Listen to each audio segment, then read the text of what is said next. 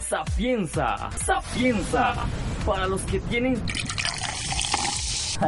sede de conocimiento de, de, de México.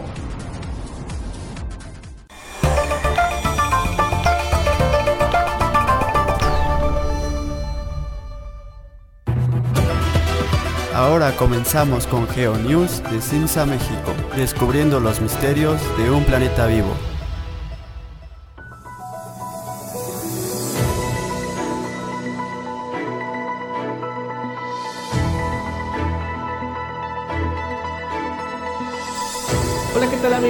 Están? Bienvenidos nuevamente aquí a su programa GeoNews a través de la señal de Sapienza Radio, en donde, como todos los viernes, eh, desde las 12 del mediodía, pues vamos a estar dando lo que ha estado ocurriendo en nuestro planeta Tierra. Todos estos fenómenos naturales que han estado aconteciendo durante la última semana, noticias y nuestras ya conocidas secciones. Quiero pues empezar agradeciéndole a quienes hoy se encuentran con nosotros aquí en cabina, que pues gracias a ellos este programa pues sale a flote. Quiero agradecerle como siempre a Eric que se encuentra en los controles. Muchas gracias Eric. Quiero agradecerle también a Carlos y a Jen que están ahí pendientes de la transmisión de YouTube para que pues también ahí puedan observarnos aparte de la señal de Sapienza Radio. Y recordarles a aquellos que pues no pueden por algún motivo estar pendientes de la señal en vivo, recordarles que este programa se está grabando para nuestras plataformas de streaming como Spotify, Google Podcast, Apple Podcast y demás para que puedan ahí escucharlo en cualquier momento. Recuerden, es totalmente gratis y tenemos ya más de 40 capítulos. Creo que estamos llegando a los 50 capítulos, entonces ahí pueden saber qué está pasando en el mundo con temas bastante interesantes. Les voy a pasar nuestras redes sociales y nuestro teléfono para que podamos estar en contacto y nos envíen un mensajito. Eh, nuestro número de WhatsApp es el 55 45 61 35 86. En Twitter estamos como Sapienza México. Facebook estamos como Sapienza Radio, Instagram estamos Sapienza Radio todo junto y también tenemos un grupo de Telegram para que ahí estén al pendiente de las actualizaciones que se están dando de último momento. Nuestro grupo se llama Simsa, así como suena, Simsa con doble M. Y también pues eh, los estamos invitando a que adquieran el libro que resalió hace un poco más de un mes que pues es parte de Sapienza Editorial. Eh, se encuentra precisamente en la página de sapienzaeditorial.com, así también como en formato, digital ya saliendo, les estaremos proporcionando la información y también se encuentra disponible en Amazon. Así que pues no se pierdan este programa, este programa y también no duden en adquirir el libro 366 días que sacudieron al mundo. Pues, ¿les parece si comenzamos con nuestras secciones de, pues, nuestro, nuestro programa? Así que, antes de comenzar con nuestro tema, que va a ser un poquito diferente, hoy vamos a tener una entrevista con un invitado especial, ya más o menos se lo van a dar, van a dar cuenta, pero pues vamos a con la efeméride primero. Un 25 de junio, que pasó un día como hoy, en el año de 1974 nace más bien muere la astrónoma estadounidense Mary R. Calvert. Ella, eh, a pesar de no tener estudios formales en astronomía, su pasión por la fotografía hacia fenómenos naturales, así como también a este, cuerpos celestes, permitió que fuera convertirse en una de las primeras documentalistas de este tipo de eventos, ya que pudo captar eh, cúmulos de estrellas, nebulosas, asteroides, cometas y con ello logró aportar un gran conocimiento para los astrónomos que en ese momento pues comenzaban a catalogar estos, estos objetos en el espacio, logrando aumentar el número de ellos en una cantidad considerable. Realizó viajes para observar la naturaleza alrededor del mundo, principalmente en regiones como Sudamérica y Asia, y pues, a lo largo de toda su vida estuvo enfocada al estudio de los fenómenos naturales a través de la fotografía convirtiéndose en la primera eh, arqueo, sí, arqueoastrónoma, ¿no? No, perdón, perdón, ah, documentales, documentar astronomía a través de fotografía. Se me fue el concepto en este momento. Una disculpa a ustedes. Eh, pues bueno, fue reconocida con muchísimos premios, entre ellos el premio Deborah Norton por sus contribuciones a la astronomía. Falleciendo, como les mencionaba un día de hoy, como hoy, a la edad de 69 años, luego de retirarse a su casa de Nashville, allá en Florida, en los Estados Unidos. Pues es un ejemplo de pues, las muchas personas, principalmente mujeres, que han logrado grandes contribuciones a la ciencia y las cuales, pues, como siempre hemos dicho en este programa, se debemos reconocer más allá de todos sus méritos que han, que han tenido. ¿Les parece si ahora pasamos al reporte de la actividad sísmica global, que fue una semana considerable, sí, fue una semana con pocos eventos, pero algunos que fueron noticias sin lugar a duda. Eh, en la semana pasada tuvimos un registro de nueve sismos con una magnitud igual o superior al 5.5, de los cuales van a destacar dos principalmente. El sismo de magnitud 6.5 del pasado 20 de junio, el cual eh, su epicentro se ubicó en la región de las Islas Kermadec, allá al norte de Nueva Zelanda. Su profundidad calculada fue de 29 kilómetros y debido a que se ubicó lejos de algún centro poblacional o alguna zona habitada, pues no fue percibido pero sí medido por los instrumentos. No reunió las características para emitir alguna alerta de tsunami, por lo cual pues no se registraron daños ni víctimas humanas. El segundo sismo que destacó sin duda fue el de Perú el pasado 21 de junio, cuya magnitud fue de 5.8. Su epicentro se ubicó a 10 kilómetros al sureste de la ciudad de Mala. La profundidad calculada fue de 50 kilómetros. Se, bueno, destacó porque fue percibido prácticamente toda la región costera al sur del país, específicamente al sur de la capital de Lima, entre las ciudades de Chancay y Pisco. De acuerdo con los reportes y algunas noticias que salieron eh, luego de este evento, se registraron afectaciones materiales en al menos 13 distritos de la capital peruana, principalmente a causa de fracturas en paredes, colapso de algunas estructuras no bien sujetadas, así como también algunos deslaves en la zona de los acantilados ubicados en la autopista costera de, la región sur de la capital. También se tiene un derrumbe de una casa construida de manera informal en el distrito de Ventanilla en la ciudad del Callao. Se tiene el registro de, una, de la muerte de un menor no asociado directamente al sismo, pero sí debido a que sufría de epilepsia. En cuanto escuchó, pues bueno, todos estos estruendos causados por el sismo, pues tuvo un ataque y lamentablemente falleció esta persona. Hasta el momento, el número de réplicas ha alcanzado más de 25, siendo la de mayor magnitud un 4.3. Por último, en Grecia tuvimos un sismo de magnitud 5.5 registrado el pasado 21 de junio, con epicentro a 22 kilómetros al sureste de la ciudad de Mandraki. Su profundidad fue de 9 kilómetros, percibiéndose ligeramente en las islas del archipiélago griego, específicamente en islas como Rodas y la costa norte de Creta. No hubo afectaciones materiales ni víctimas humanas, así como tampoco hubo una emisión de alerta de tsunami para la región del Mediterráneo Oriental.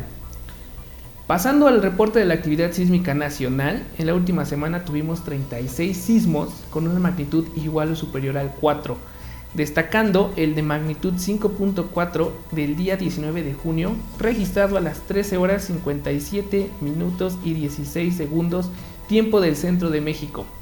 Su epicentro se ubicó a 49 kilómetros al sur de Venustiano Carranza, en el estado de Chiapas, con una profundidad de 227 kilómetros.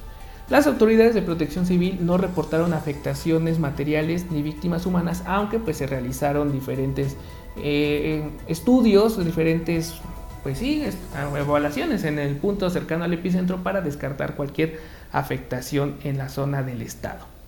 Esto es en el caso de México. Eh, ah, y recordándoles también que pues estamos teniendo el evento del enjambre sísmico allá en la región de Uruapan, Michoacán, que lo hemos venido reportando desde el pasado 29 de mayo. Hasta el día de hoy se han contabilizado un total de 595 eventos. Parece que estos van a la baja, aunque se siguen registrando, con magnitudes de super, que no han, no han superado el 4.1 y a profundidades medias de entre 8 y 11 kilómetros en el subsuelo. Eso en cuanto a la actividad sísmica nacional. Pasando a la actividad volcánica global, tenemos dos eventos importantes. En el volcán Merapi en Indonesia, con el crecimiento de un domo que ha alcanzado más de 11 millones de metros cúbicos. Eh, no, perdón, 1.3 millones de metros cúbicos de volumen, con una tasa de crecimiento de 11.300 metros cúbicos al día. Se registraron flujos piroclásticos, aproximadamente 15, que alcanzaron 2 kilómetros desde el cráter sin afectar regiones pobladas o alguna infraestructura relacionada pues, con la población que vive ahí cerca. Por último, el volcán Fuego en Guatemala, igual donde se registraron lajares desde el flanco sureste del volcán, así como la caída de ceniza en la comunidad de, de Panimache, Santa Sofía y San Pedro Yepocapa luego de que algunas explosiones registradas alcanzaron 1.1 kilómetros de altura. Y otro que ha llamado la atención son los flujos de lava provenientes del volcán Etna en Italia, donde continúa la actividad estromboliana desde sus cráteres secundarios. Se han formado flujos de lava, los cuales se han desplazado hasta 4 kilómetros por, por sus flancos sin afectar regiones pobladas así como a la ligera caída de ceniza en algunas regiones ubicadas al sureste del volcán. En el caso del volcán Popocatépetl, en las últimas 24 horas y mediante los sistemas de monitoreo del mismo, se identificaron 36 exhalaciones, mismas que en ocasiones fueron acompañadas por emisiones de gases y ligeras cantidades de ceniza. Además, se registraron 51 minutos de tremor de baja amplitud. Al momento de este reporte, la visibilidad del volcán no era muy buena, pero se lograron observar algunas emisiones de vapor de agua, gas y pequeñas cantidades de ceniza que se desplazaban hacia el oeste. Y durante la última semana tuvimos un total de dos sismos volcanotectónicos con magnitudes entre 1.6 y 1.7. El semáforo de alerta volcánica se mantiene en amarillo fase 2. Y ya para finalizar esta, este, este bloque, el reporte de la actividad ciclónica, le recordamos que ya estamos pues con los... Eh, continuamos con las tormentas tropicales que ya se están desarrollando en ambas cuencas. Sabemos que en la cuenca del Pacífico, la tormenta tropical Dolores, que estuvimos dando cierto seguimiento durante la semana pasada, tocó tierra en el límite de los estados mexicanos de Michoacán con Colima, dejando fuertes lluvias y un alto oleaje en la zona costera. En la zona del volcán de Colima se dieron lajares debido a la mezcla del agua de lluvia con la ceniza acumulada a lo largo del tiempo. La velocidad máxima de los vientos fue de 110 km por hora y se alcanzó una presión mínima en el ojo de la tormenta de 990 milibares. También se prevé, bueno, en la mañana tuvimos el desarrollo de la tormenta tropical Enrique, precisamente en la misma cuenca del Pacífico Oriental. Esta se desarrolló frente a las costas de Guerrero y se espera que a lo largo del día siga fortaleciéndose para que durante las primeras horas de mañana, específicamente a las 7 de la mañana según los modelos, alcance la categoría de huracán, eh, sí, categoría 1. Los modelos pronostican que no va a impactar en algún punto de la costa, pero al estar muy cerca de esta, vamos a tener un aporte importante de eh, lluvias, de la entrada de humedad que va a dejar grandes cantidades de estas entre Guerrero y el sur de la península de California mientras vaya avanzando hacia el norte. Los vientos máximos alcanzados hasta ahora son de 75 km por hora y una presión mínima de 1000 milibares. Esto es en la región de la cuenca del Pacífico Oriental, mientras que en la cuenca del Atlántico hay una pequeña inestabilidad frente a las costas de África con un 20% de desarrollo ciclónico en, las próximos, eh, bueno, en los próximos cinco días estaremos monitoreándolo para que pues estemos dando puntualmente cualquier información. Entonces, pues mm, terminando ahora con esta parte de los, del reporte sísmico y volcánico, vamos a finalizar ahora con la nota del día. La nota del día está relacionada con una de, explica, trata de explicar el posible origen, o más bien el factor clave de la gran extinción del Pérmico Triásico. De acuerdo con Laura Wadensky, de la experta, experta de la Escuela de la Tierra y Sustentabilidad de la Universidad del Norte de Arizona, el factor clave no se debió únicamente a la gran cantidad de vulcanismo que se presentó en Siberia hace 250 millones de años. Se debió principalmente a que estas lavas, este vulcanismo, estuvo o tenía gran concentración de níquel, un elemento que logró eh, formar aerosoles, los cuales circularon a través de la atmósfera. Estos entran a, a los ecosistemas marinos y afectan las cadenas alimenticias, contribuyendo con ello a la extinción de cerca del 90% de las especies marinas y el 75% de las especies terrestres. La conclusión fue alcanzada luego de que se encontrara una gran cantidad de este elemento del níquel en sedimentos de esa edad del Pérmico Triásico en el norte del archipiélago canadiense. Algo así, un símil al iridio encontrado para los límites del Cretácico Paleógeno, pero a la relacionado ahora con el Pérmico Triásico. Entonces ahí tenemos, de acuerdo con, con este equipo de investigación allá en Estados Unidos, pues que fue el níquel el responsable de la extinción más grande que se ha registrado en la historia de la Tierra.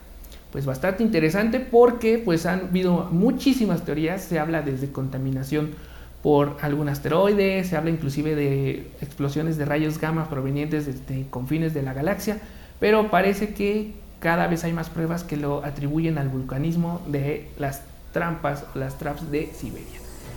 Pues vamos a ir a un nuevo corte, vamos a ir a nuestro segundo corte para comenzar ahora sí de lleno con esta entrevista a un invitado muy especial que es ya parte importante de, de GeoNews porque siempre he estado al pendiente. Así que no se vayan amigos, continúen con nosotros. Recuerden, estamos en GeoNews a través de Sapienza Radio. En un momento regresamos.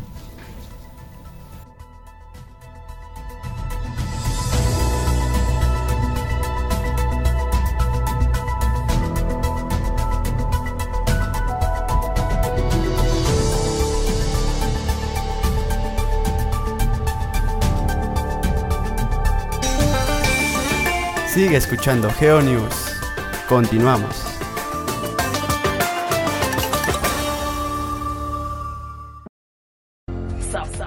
Sapienza, sapienza, para los que tienen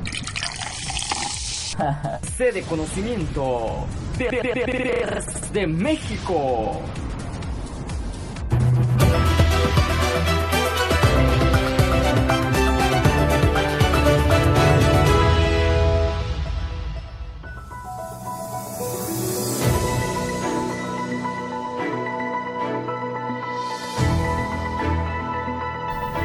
Gracias amigos, amigas por continuar con nosotros aquí en Genius a través de Sapienza Radio. Ahora sí vamos a comenzar de lleno con un programa que a mí personalmente me da mucho gusto porque vamos a tener la presencia de una persona que siempre ha estado muy participativa con nosotros, nos ha aportado muchas eh, opiniones, comentarios, críticas, temas inclusive y pues ahora aprovechamos para poder conocer ahora un poco más de él, ¿no? Que sea partícipe directo de este programa. Y ah, pues bueno, ya es momento de que también él pues tome los micrófonos. Así que pues una pequeña eh, semblanza sobre quién es, pues vamos a hablar ahora, vamos a entrevistar con Micho Nicolás Lemus Villarreal que pues su, formación radica en que es bachiller en, en ciencias históricos sociales por el Primitivo y Nacional Colegio de San Nicolás, alma mater de la Benemérita y Centenaria Universidad Michoacana de San Nicolás de Hidalgo. Es licenciado en Geografía por la Universidad Nacional Autónoma de México y pues hoy se encuentra desempeñando como analista de mercados en la empresa Asertiva, el cual se encuentra realizando estudios de geomarketing. Dentro de esta empresa también se ha desempeñado como encargado de protección civil. Ha fungido como ayudante de profesor en la Facultad de Filosofía y Letras de la UNAM y en la, eh, bueno, dentro de la Cátedra de Geografía y Derecho, así como ayudante de investigador en el instituto de la misma eh, universidad. Para mí es un placer presentarles a Micho Nicolás Lemus. Micho, colega, bienvenido a GeoNews. Es un placer para todo el equipo contar contigo. Hola, este Fernando, equipo de Team News. Un gusto saludarles. No, el gusto siempre va a ser de nosotros porque como te decimos, siempre estás ahí muy participativo con pues con estos temas que se van desarrollando a lo largo de la, cada viernes y pues cómo no estar emocionados con tu participación. Así que pues qué mejor que, que contar contigo este, este fin de bueno, este viernes. Así es.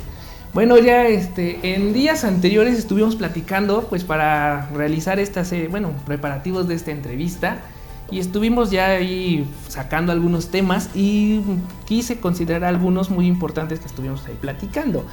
En días anteriores, pues entre los distintos temas salieron dudas porque una gran cantidad de cosas que hoy nos gustaría que nos platicaras para compartir con quienes hoy nos escuchan y pues comenzar. Eh, ¿Por qué geografía, Micho? Que ¿de dónde nació tu interés por esta? Cuéntanos. Muchas gracias. Siendo honesto, es algo que yo tenía este, pues encendido desde niño, desde esa época en la que todos estábamos contando en kinder primaria, yo quiero ser policía, bombero, astronauta. En mi caso yo quiero ser geógrafo, me gustan los mapas.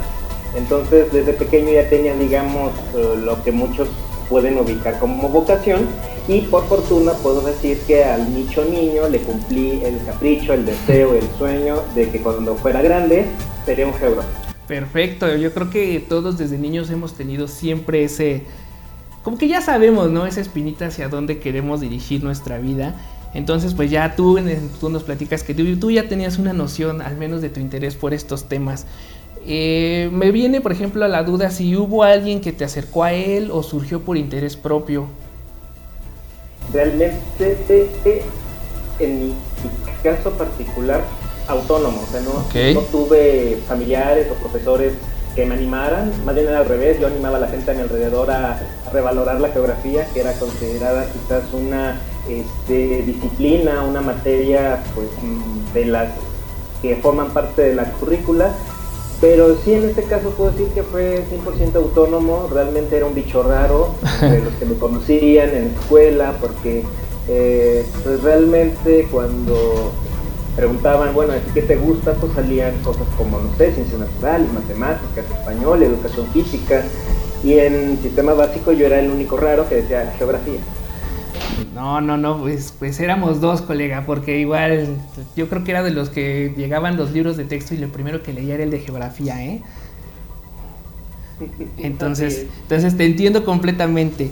Y bueno, volviendo a lo que, retomando un poquito de lo que platicábamos en días anteriores, cuando pensamos precisamente en geografía, pues viene a nuestra mente yo creo que tres cosas principales. Eh, uno, que un geógrafo se dedica a conocer las capitales del mundo, a conocer las banderas de los países y los mapas. Pero nos, pues, platicando nos dimos cuenta que, es completamente diferente. Así que cuéntanos tú desde tu punto de vista qué diferencia existe entre un geógrafo como tú y, un, y otro especialista en temas como geología, un biólogo, estos pues, aspectos un poquito naturales, ¿no? Que siempre nos dicen. Bueno, de entrada, eh, partir desde el inicio, valga la redundancia, la geografía es una ciencia social. Este, y como tal, eh, de entrada te puedo adelantar que es prima melliza de la historia. No podemos hacer análisis este, del ser humano obviándonos del tiempo y obviándonos del territorio. El historiador ocupa de geografía y geografía eh, involucra conocer algo de historia. Entonces, eh, la diferencia sería en que a lo mejor disciplinas como la geología que mencionas, meteorología, climatología, eh, vulcanología, sismología, que están dentro de lo que nosotros conocemos ahorita eh, como ciencias de la Tierra actualmente, esas son ciencias naturales.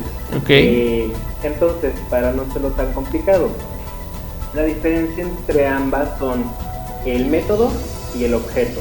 Las ciencias naturales tienen como método el método científico, el que nos enseñan en la escuela de, este, la experimentación, hacer una hipótesis, este, validarla y si se puede confirmar en ambientes este, controlados y reproducirse con condiciones dadas, pues se puede llegar a una ley, a un principio. Eh, y el objeto de estudio es lo que diferencia las diferentes ciencias eh, naturales. La física estudia los eh, cambios que no modifican la naturaleza inherente de la materia, la química los que sí la afectan, entre otras. Entonces, eh, esas es pues las características de ciencias naturales. Y en ciencias sociales realmente cambia la cosa. Cada ciencia social tiene su propio método, pero todas estudian al mismo objeto de estudio, que en este caso es el ser humano la antropología, la sociología, la enología, la geografía, la historia, etc. Entonces, cada una ocupa un método distinto. Este, la geografía tiene el método geográfico y utiliza como eh, principal eh, escala o principal eh, materia de análisis el espacio geográfico, que al final es una construcción del ser humano. Entonces, esta idea que teníamos, o bueno, que tenemos desde nuestra educación básica de que la geografía se encarga del estudio de los sismos, de los volcanes, no está en todo cierta, más bien está relacionado no con el medio natural, sino con lo social. La respuesta sería como en muchas este, circunstancias actuales, el depende, porque es un sí y un no. Eh, no porque, por ejemplo, si yo le digo a un geógrafo que me analice un sismograma y me, y me ayude a determinar la profundidad, este, la magnitud de momento, la magnitud del lugar, eh, estos parámetros que son mucho más precisos, esto ya es más bien de ciencias de la Tierra, necesitan método científico, necesitan tener conocimientos de matemáticas, de física, para poder pues calcular estos este, parámetros, ¿no? Que es lo que harían o hacen mis compañeros de geología o mis compañeros de ciencias de la Tierra especializados en sismología, que al final es una eh, simbiosis entre ciencias de la Tierra y física. Eso no hay que, dejarlo de lado. Sí, claro. Eso no lo podría hacer un geógrafo eh, nativo. Un geógrafo nativo eh, estaría estudiando más bien ese sismo, ese desastre que ya ocurrió, cómo afectó el espacio geográfico donde se dio lugar, ¿no? Eh, cuántas este, casas destruyó, destruyó los este, flujos este, productivos, sociales, eh, cuánta gente se movilizó, falleció desgraciadamente, está herida, la infraestructura este, hospitalaria, eh, etcétera. Eso sí ya lo ve el geógrafo realmente, porque los cambios que sufre el espacio geográfico a raíz de un desastre son su, eh, digamos, competencia directa, pero no impide que pueda colaborar con los científicos de la Tierra. De acuerdo, yo, bueno, como todos, ¿no? Al final de cuentas, no hay un especialista en todo necesitamos que exista esta cooperación entre, entre ramas y qué mejor pues, en un espacio como es el entorno natural pues, relacionado con el humano, que también es el que vive y modifica este entorno. Así es.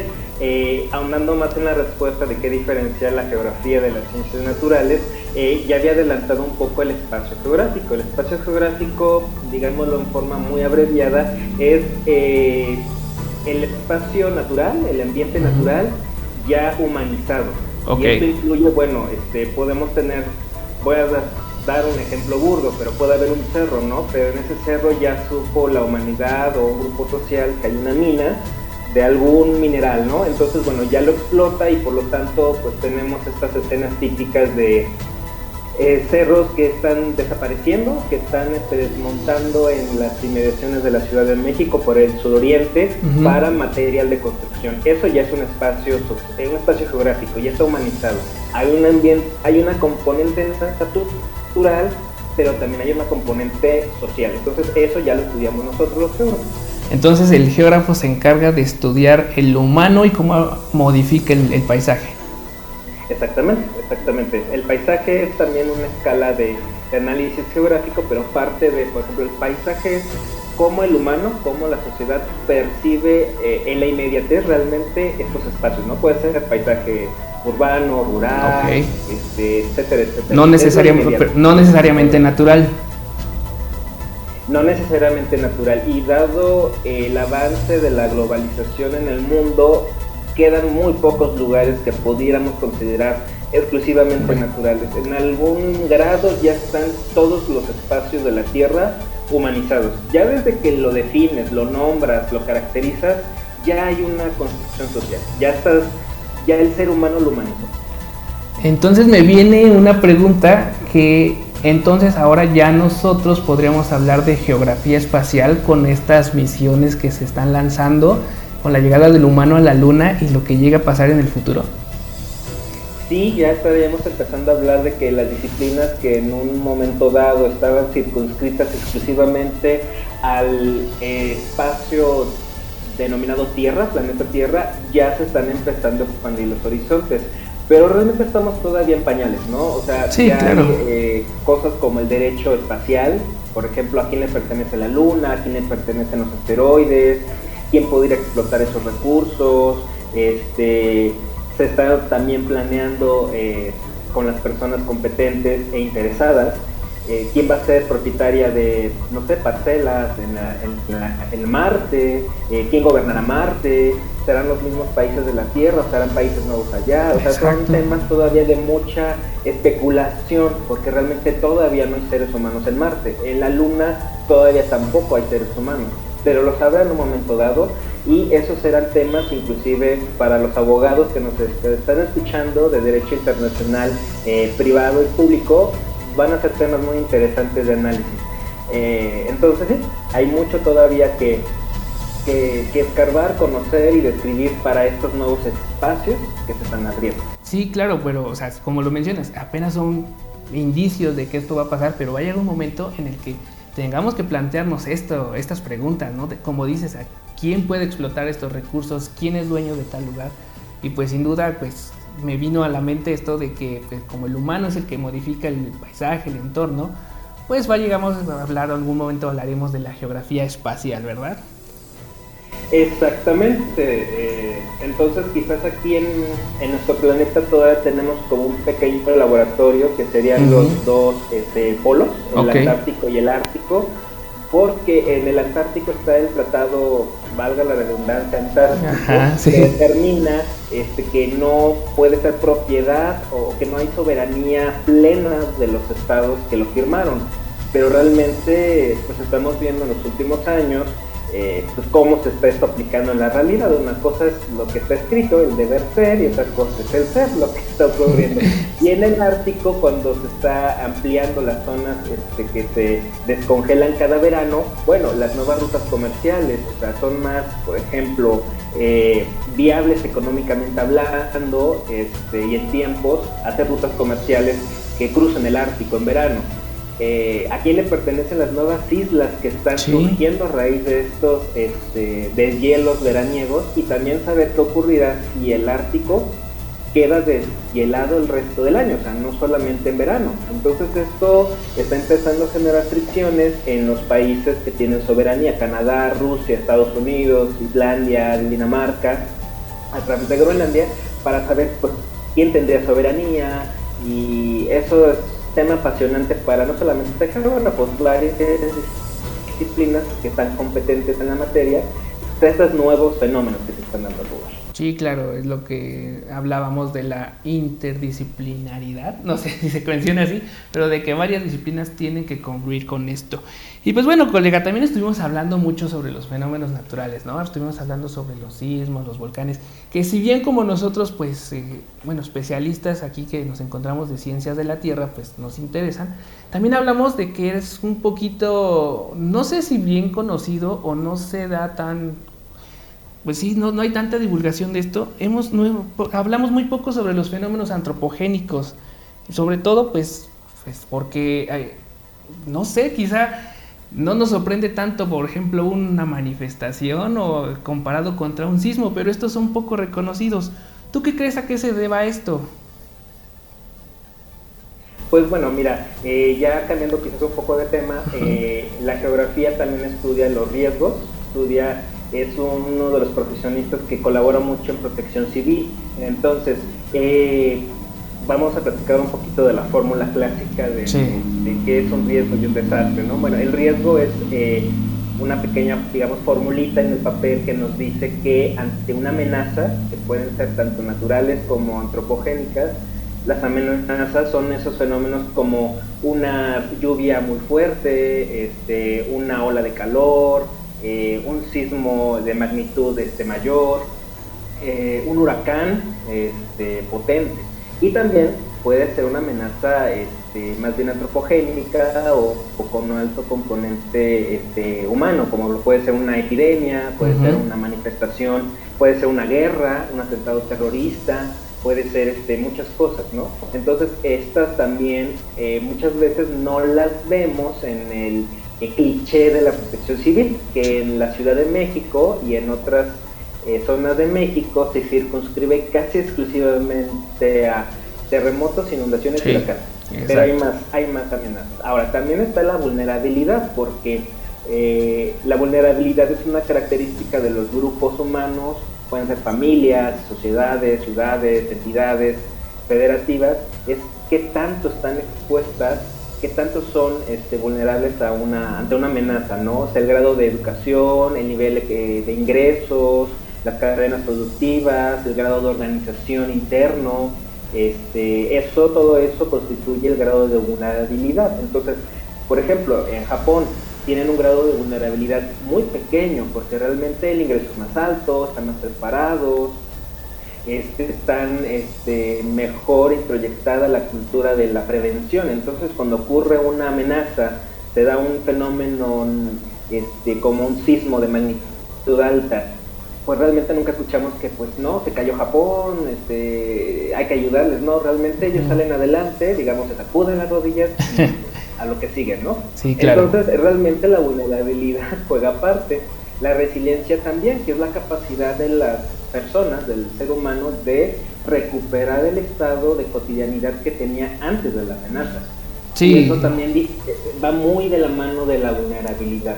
Entonces, todo esto, en esta fórmula, se, se traduce a un nivel o a un grado de riesgo. El riesgo es el potencial de desastre que puede ocurrir en un lugar, ¿no? Cuando se dan estos fenómenos, entonces tenemos riesgos medios, altos y bajos. Ya hablamos de Japón. Japón tiene un grado de riesgo muy bajo realmente. Sí, claro, lo vimos, eh, perdón que te interrumpa, colega, lo vimos en el pasado sismo del 2011, ¿no? Que todos creíamos que, que Japón era la máxima autoridad en cuanto a prevención de desastres y pues este evento que lo sobrepasó, no por desconocimiento, al final de cuentas ellos tienen investigaciones, ellos tienen infraestructura, más bien fue como pues llevamos poco tiempo que conocemos estos fenómenos naturales y, post, y pues el posterior evento antropogénico que se vino que fue en la nuclear de Fukushima, ¿no? Pero, ¿te parece si vamos a un pequeño corte, colega, y regresamos para continuar con esta entrevista? Por supuesto que sí. Vale, perfecto. Entonces, eh, vamos a un pequeño corte a todos los que nos estén escuchando. No se vayan, regresamos en un momento. Seguimos con Micho Nicolás aquí en GeoNews a través de Sapienza Radio.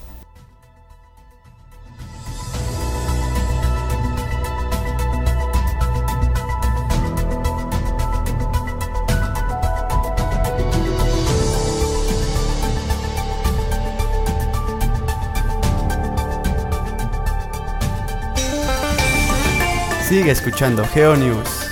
Continuamos.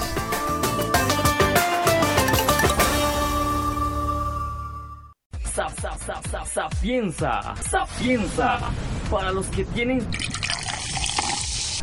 sede de conocimiento de México.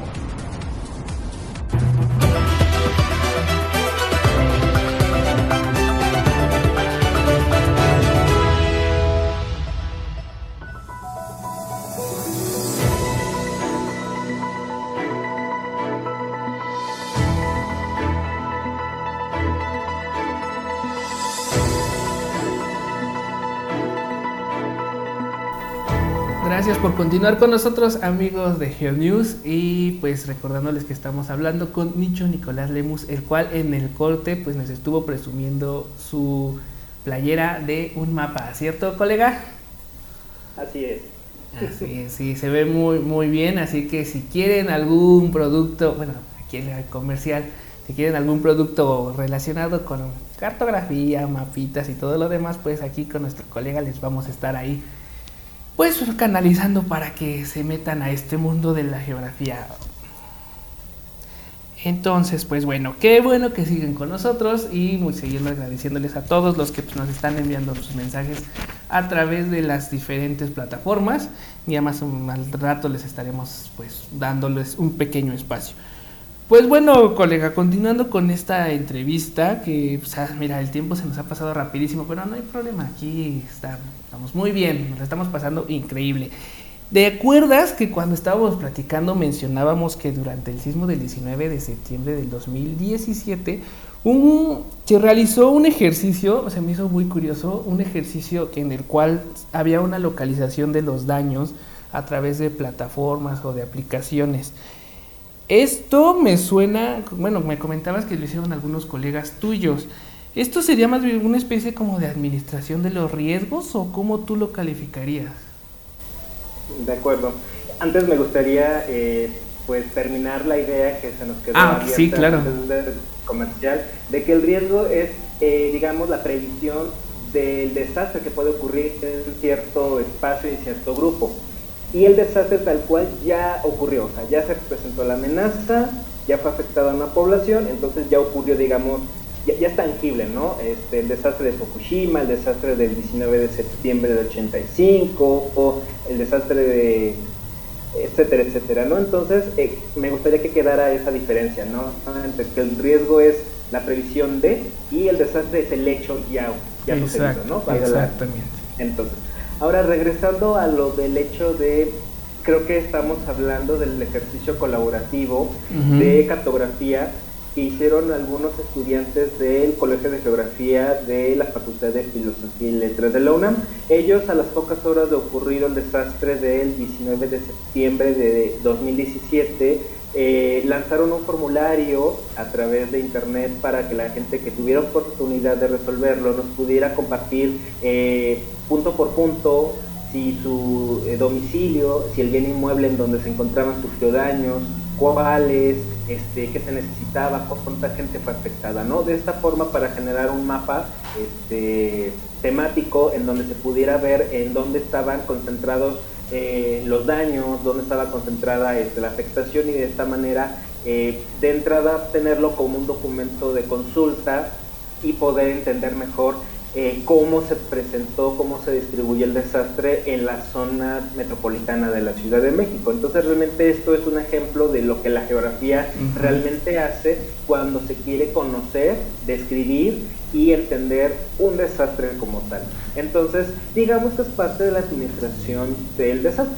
Exacto, entonces aquí sería como un ejemplo muy bueno de lo que es la geografía ya como rama formal, ¿no? No necesariamente tu geógrafo vas a ir a estudiar pues las características del sismo, sino más bien cómo afectó a la población en ese punto, en puntos ya sea para clasificar alguna zona de una zona cero o una zona en donde mejor puedas transportar víveres, algo así se me ocurre podemos colaborar en ello porque como nosotros somos eh, los que estudiamos el espacio geográfico, tenemos herramientas eh, metodológicas, tenemos experiencia, varios de los colegas en campo también en ciertos lugares, entonces pueden ayudar también eh, a respuesta inmediata, a administrar un poquito el espacio local para, para saber cómo eh, responder mejor, ¿no? Ante, estos sucesos que rompen la cotidianidad realmente.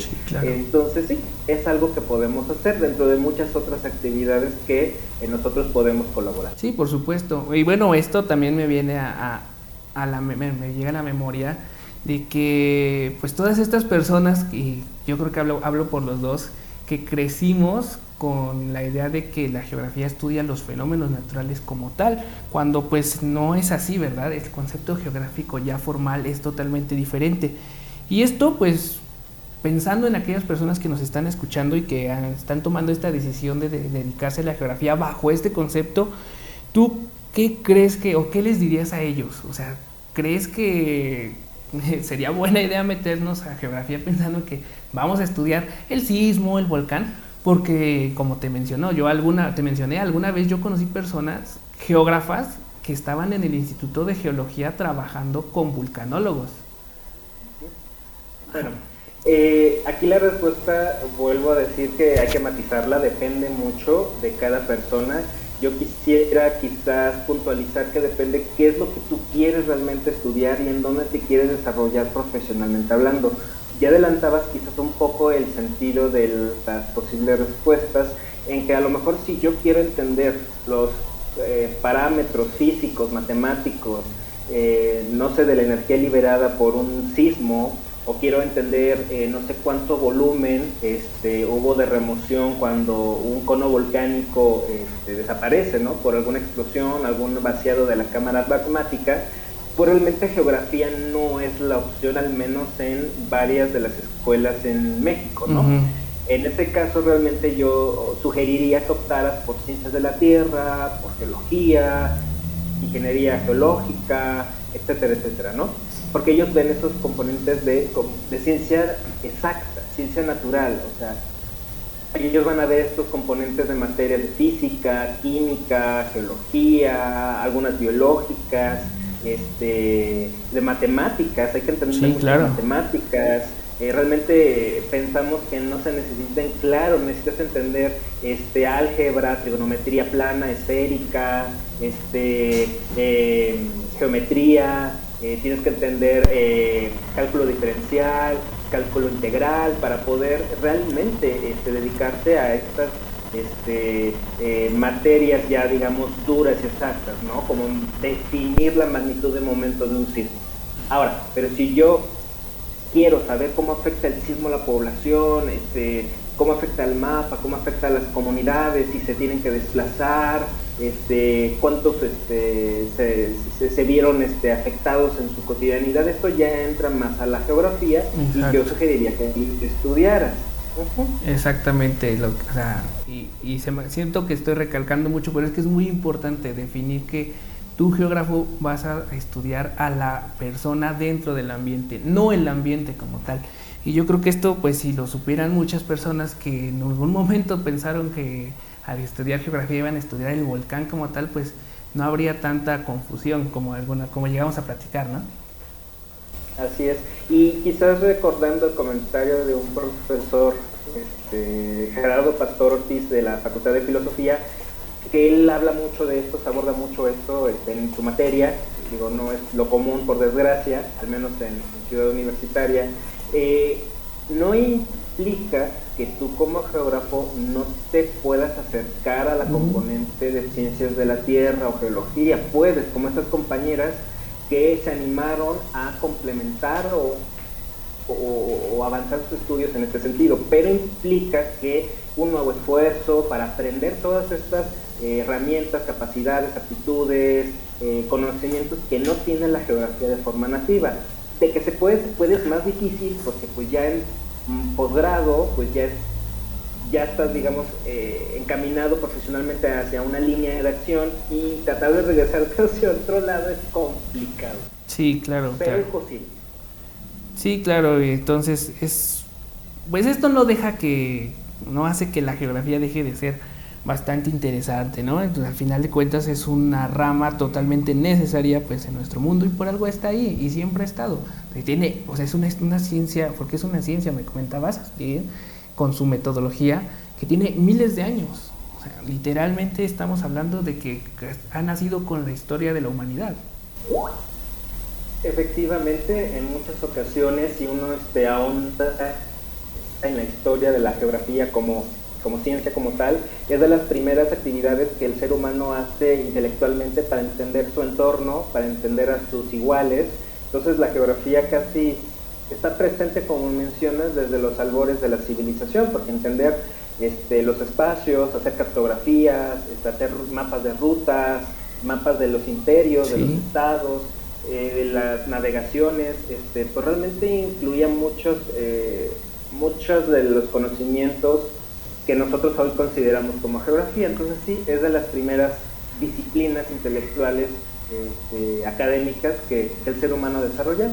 Exactamente, entonces pues, eh, bueno, ya personalmente tú y yo tenemos ya bastante tiempo de conocernos, de estar ahí en contacto a través de redes sociales y siempre he visto que eres un apasionado de tu área. Siempre estás ahí al pendiente, compartiendo información, aclarando cosas y eso pues se, se, valora, la verdad, porque son muy pocas personas las cuales pues hacen esto. Entonces, pues ya un poquito ya para ir cerrando la entrevista, me gustaría personalmente, bueno, preguntarte qué es lo que te apasiona a ti de, esto, de la geografía. Yo sé que es una pregunta súper amplia, pero si nos dijeras así, ¿cuál es lo que te apasiona de esto? De acuerdo. Bueno, primero también quizás cuadrar un poquito esto de los no sé, divulgadores o de las voces que hay que hablan sobre no solo riesgos, sino de geografía. Hay muchas más, yo de plano casi no figuro. bueno, te lo, comento porque estamos en constante con comunicación tú y yo, o sea, siempre ahí estamos pendientes y estás aquí pendiente, entonces como todos, me imagino que, tienes compañeros eh, que igual se dedican a eso y que son muy amplios los conocimientos también como los tuyos. Pero pues la entrevista es para ti ahora, colega. Ya después tú nos pasas ahora sus datos por supuesto. sí, claro, entonces dinos qué te apasiona, qué es lo que dices es esto. Bueno, a mí me apasiona poder conocer los espacios, tantos espacios geográficos existen en nuestro planeta. Quizás a lo mejor fue en un principio una necesidad de poder viajar sin salir de casa. Digamos, no soy una persona que en su infancia salía mucho, se la vivía en su casa y a lo mejor los mapas, este, los, las caracterizaciones de los espacios geográficos independientes al que yo vivía en, mi inmediación, en medio inmediato, pues me apasionó, ¿no? Este, las cartografías, pues ya ven mi camiseta, ¿no? sí. Me encantan los mapas. son bellísimos. sí, son, bellísimos, es un arte. La cartografía también está ligada con el arte. Entonces esto es lo que me fascina, los mapas, conocer lugares sin salir, que realmente geografía ocupa que salgas mucho. Sí. Eso, hay geógrafos de gabinete, se vale, pero realmente el geógrafo se hace en campo, se hace viajando, visitando, visitando a las personas. Entonces, pero a través de los libros, como el Principito, cuando visitó el planeta del geógrafo, bueno, hay mucho, mucho de qué hablar. Entonces sería eso, conocer otros lugares y las cartografías. De acuerdo. Entonces, bueno, esto, esta pregunta es un, tanto personal porque pues siempre hace, cuando hacemos estas entrevistas tratamos de, pues, de conocer sí el tema en el cual estamos hablando, pero también a la persona. Y pues qué mejor que, que a ti, colega, que, que yo te veo y eres un apasionado de la geografía y eso es lo que me agrada de ti. Entonces, este, pues bueno, ya casi para finalizar con esta entrevista, que mira, ya nos estamos pasando de tiempo, pero no importa, la nos estamos pasando muy bien. Este, pues hemos en, México lamentablemente, bueno, dentro de su cultura no está como muy muy, muy, muy, muy triste ver que algunas personas no confían tanto en las ciencias que confían más en otros aspectos, ¿no? Hablábamos que, por ejemplo, que a veces le creen más al astrólogo que al mismo científico como tal. Y esto ha llevado a que tengamos ciertas supersticiones sobre algunas cosas y lo platicábamos, lo platicábamos esa ocasión. ¿A qué crees que se deba esto? ¿Crees que sea desconocimiento, miedo o cuál sería tu opinión? Bueno, de entrada podemos este, mencionar que es parte de la idiosincrasia del mexicano, quizás en otras culturas sea diferente, pero a nosotros no nos gusta prever, porque existe inclusive el dicho que no llames al pájaro de mal agüero. Exacto. Entonces, eh, la cultura mexicana no considera, no ve con buenos ojos el, el prever las situaciones, el planificar, el anticiparse, porque sería como llamar a las amenazas, llamar a las desgracias. Esto inclusive se ve en otros aspectos, por ejemplo en el mercado de los seguros. En México es difícil vender seguros porque la gente no quiere tocar ese tema. Eh, en derecho, invitar a la gente a que haga testamento también es muy complicado porque la gente considera que si lo hago es que ya, ya estoy diciendo que me voy a morir. No, no, no, no, no. Eh, la muerte es algo inevitable, este, que un accidente, un, este, una enfermedad grave va a ocurrir en algún momento, un sismo, una explosión de gas, van a ocurrir. Entonces, la prevención es una de nuestras mejores herramientas para poder responder mejor ante un desastre cuando ya ocurre y poder regresar a nuestro estado inicial con el menor tiempo e inversión de recursos posibles. Entonces, sí, en México tenemos muy introyectado eh, la versión a la prevención, ¿no? Sí, Somos más activos. Sí, como que es, bueno, estamos acostumbrados a, remediar en lugar de, prevenir. Así es. Sí, entonces, pues, ya una última pregunta, colega, ¿los desastres son naturales?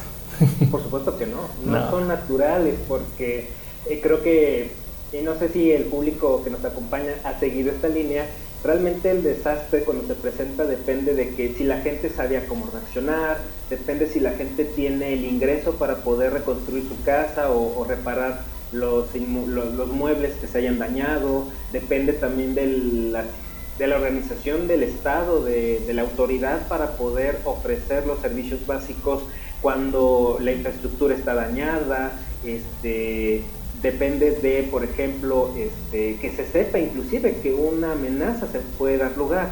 Como adelantabas, Fernando, hace poco la presencia del ser humano sobre la superficie del planeta Tierra es un suspiro. O sea, ahorita que decimos, es que el sismo de magnitud más alta que tengamos registro es 9.5, pero eso no significa que no pueda haber de magnitudes mayores o en sitios donde no hay registro de sismos de magnitud X. Exacto. Sin, solo significa que no tenemos registros y puede ocurrir. Ah, claro. Entonces, realmente no pueden ser naturales porque al final terminan siendo construcciones sociales. Exactamente, ¿no? O sea, puede ocurrir un sismo de 9 en Kamchatka y no pasa nada, pero tenemos un 7. no hay nadie. Exacto, pero por ejemplo el caso del de Haití, que tuvimos un 7 y lo que ocurrió en ese país. Exacto, una población muy vulnerable. Exactamente. Pues bueno, Micho, quisiéramos quedarnos tres horas aquí seguidas y seguir platicando, pero este, pues el tiempo también apremia para ambas partes y para nosotros ha sido un honor contar con tu participación aquí en GeoNews no solamente a través de los programas anteriores con tus colaboraciones que han sido valiosísimas, sino ahora pues ya de lleno, ahora eh, dándote los micrófonos para participar con nosotros y pues esperando que no sea la última vez que podamos contar contigo.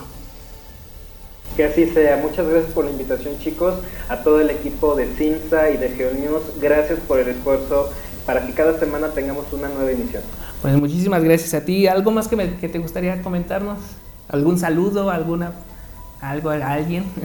Pues realmente invitar a toda la gente que nos está escuchando y viendo que eh, en sus casas y oficinas eh, hagan sus planes internos y familiares de protección civil para que tengan una mejor posibilidad de respuesta ante una amenaza, sea la que sea.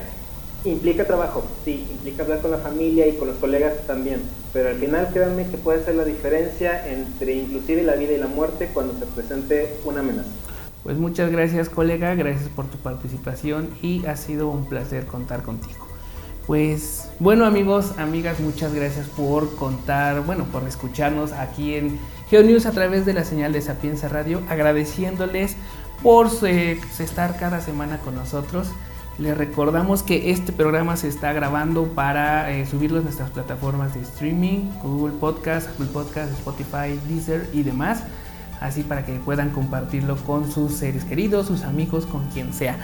Y gracias nuevamente a nuestro invitado, a Micho, Nicolás Lemus, y a nuestro equipo aquí en la cabina, a Eric, que estuvo en controles, a Carlos y a Jen, que estuvieron en la transmisión de YouTube, y sobre todo, pues a todos los que nos están escuchando constantemente. Gracias, colega, por tu participación nuevamente.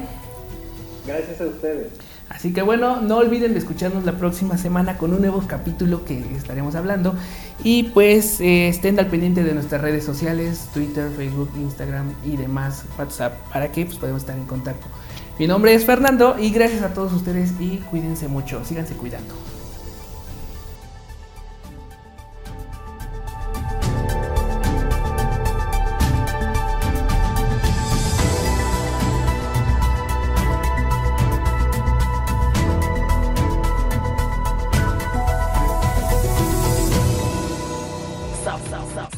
Sapienza, Sapienza, para los que tienen